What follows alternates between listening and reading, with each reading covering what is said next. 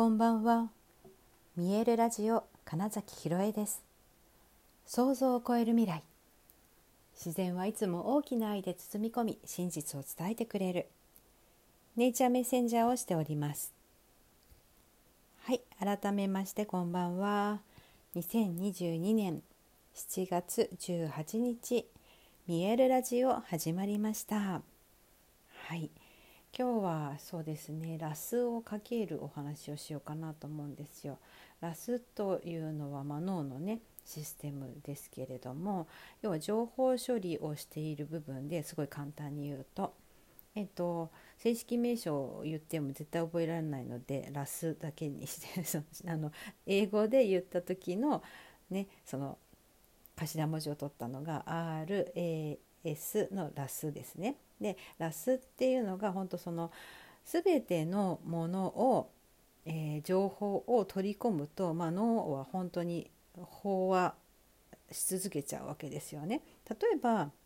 本当にスマホの画面一つとってもすごい情報量なんだけど今例えばインスタグラムを開くとか今私はフェイスブックを見る今はメールだって思ってるからそこしか見ないで済むんですけどいちいち全ての情報を入れてたら本当にいっぱいいっぱいになっちゃうんですよ。でつまり、えーと、何をするのかっていうことを決めているのがその部分でつまりえっ、ー、とその意識の話でもよく言いますけれどもお部屋の中に例えばだから赤い色のものがいくつありますかってパッとままずね言われて目をつぶった状態で聞かれた時にえっと思ってあんまり思い浮かばないんだけどその後に目を開けて赤いものと思ってえっと、周りを見渡すとめちゃくちゃ赤いものが目に入るじゃないですか。この状態が要はラスがかかってる状態なんですね。でこれはすごい単純な例なんですけどえつまり自分のその信念とか、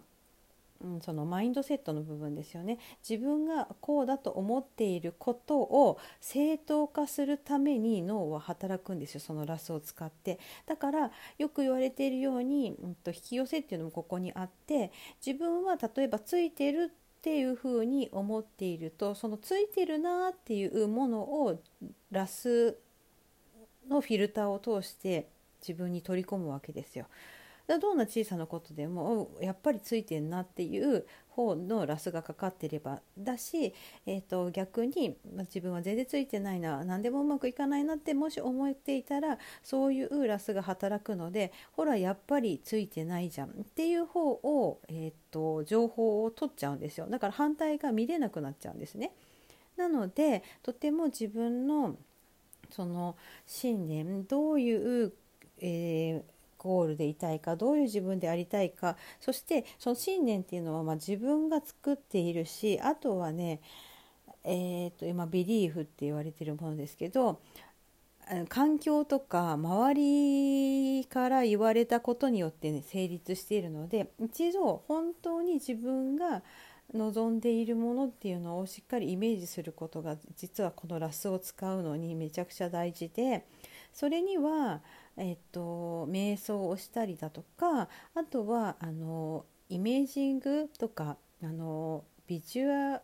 リゼーションっていうのかな英語だとビジュ、うんと、ビジョンを描くってことをすごく大事にするといいっていうのはこの部分なんですよね。なので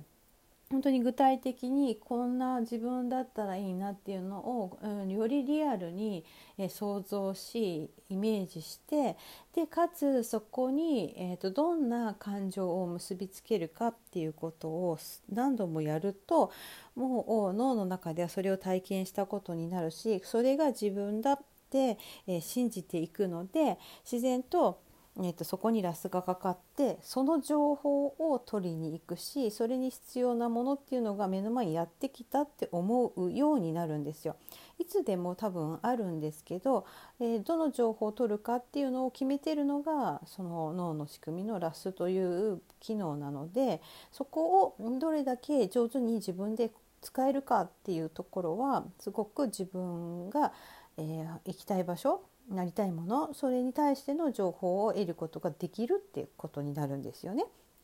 で、まあ、昨日もね言ったみたいに本当に人間の、えー、能力っていうのはあ結構計り知れなくって本当に自分は何でもできるんだいつからでもどんな自分になれるんだって思っていたらだからそのための情報がやっぱ来るわけですよ。だけど自分は例えば、えー、そんな才能もないし、えーと、別に学歴もないしとか例えばねとかって思って、えーとどうせうまくいかないってやっぱ思っているとやっぱりその情報しか来ないんですよっていうかあるんだよだからいくらでも、うんと、見れるはずなんだけど見れなくなっちゃうっていうこの面白さですよね。よくありますよね本当に。ね、何か探し物をしててこんな目の前にあったよっていう時ってそんなとこにあるはずないってどっかで思ってるからそうなるわけで見えてこないんだけどっていうのと本当に一緒で全て、えー、っとこの世の中にはあってどれを選んでいるかっていうだけなんだけど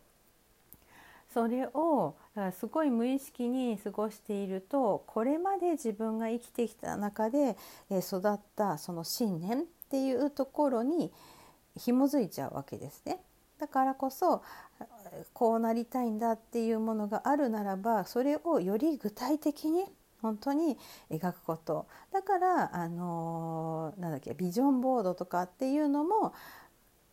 うんとその絵を見れるわけですよね。ビジョンボードってあの自分がこうだったらいいなっていうのを例えば雑誌とか、ね、ウェブ上で見つけた写真とかを印刷してペタペタ貼り付けてそれをいつでも目にしているみたいなことなんですよ。うん、でこれ本当に実はあの役に立ってたからあもうこれが自分だこうなったら本当にいいなっていうのを常に具体的な絵で見ることができ続けるわけですよね。うん、っていうことによってもうその情報を自然と取っちゃうんですよね。そう気づくことになるのでもうぜひこのね機能は活用してほしいですしだからこそその特に潜在意識が優勢になる寝る前の、えー、30分40分と起きてからの40分から1時間ぐらいっていう時にその作業をするのがめちゃくちゃいいからよく朝一に瞑想しなさいとか えっとなんか自分の音をつけなさいとかっていうのはそういうことなんですよ。そこで植え付けていくとめちゃくちゃラスがかかるので自然と引き寄せとかシンクロが起こっていることに気づくってことなんですよね。なんだあれもそうじゃんこれもそうじゃんだから気づきを増やすっていう意味でも実はこのビジョンを持つビジョンを明確にして、えー、イメージングするっていうことそしてそれに伴う感情を味わってああそれが本当に自分なんだと、まあ、言ったら脳に勘違いさせるってことですよね。ができさえしたらもう本当に絶対うまくいくに決まってるんですよ。っていうことがいわゆるスポーツ選手とかの、えーと、なんだ練習イメージトレーニングってやつですよね。なんかねただやみくもに訓練トレーニングすればいいっていうのではなくってやっぱりここをどれだけうまくできるかなんですよね。本当俳優も私とかはよく本当これは多分先輩から教わったんだと思うんですけどっていうかやってるのを見てなるほどなと思って真似してってそしたらうまくいくなっていうのが分かったからいつもやってましたけど本当に本番前に一人ですごいスピードで頭の中で投資をその芝居の投資をするんですよ。そうそうそうするとうまくいっている状態が脳の中でできているのでそれをただ再現するっていうことになるしそのゴールがすごくうまくいっている姿お客さんが喜んでいる共演者とすごいいいやり取りができたっていうのが脳みそにできているので自然とそういうふうにして、演じることができたりするっていう体験は本当にしていて。であとはねえなんだろうな。例えば受験の時とかもそうですけどなんかもう絶対こうなってる自分っていうのが先に見え続けているので、うん、なんか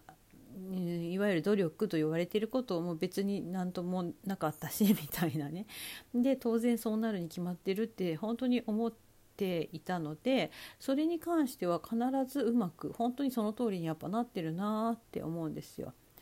うん、なのでこれってだからえまあ後であラスっていうもののおかげなんだとかどれだけ自分が具体的にイメージできてたかなんだけなんだっていうことが分かった時に、うん、昨日ねちょうど脳の仕組みの話したなとか人間の可能性の話したなっていうところからなんとなく今日はそんなお話をしてみた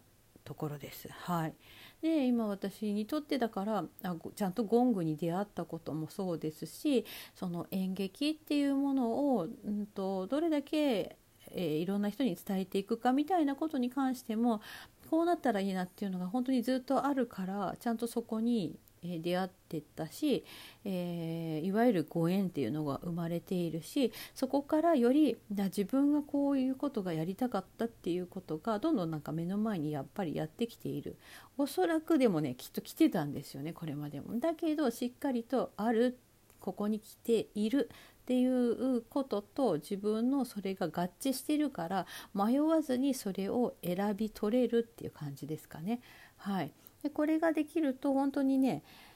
なんかあ全部自分なんだって本当に思い始めますし面白いんじゃないかなと思って今日はちょっと脳の仕組みそのラスをかけるということについてのお話をしてみました。はいということで本日もご視聴くださりありがとうございました。2022年7月18日見えるラジオ金崎ひろえでした。おやすみなさい。